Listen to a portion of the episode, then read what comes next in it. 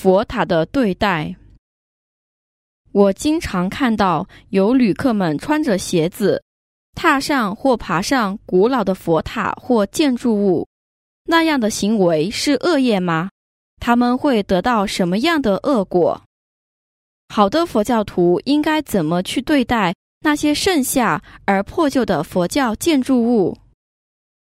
旅客们穿着鞋子，踏上或爬上古老的佛塔或建筑物，他们所得到的恶果就是会出生在低级的家族，遇到关于脚步的意外，或者被人看不起等等。作为好的佛教徒，对待那些剩下而破坏的佛教建筑物的行为，应该是要保护和修理。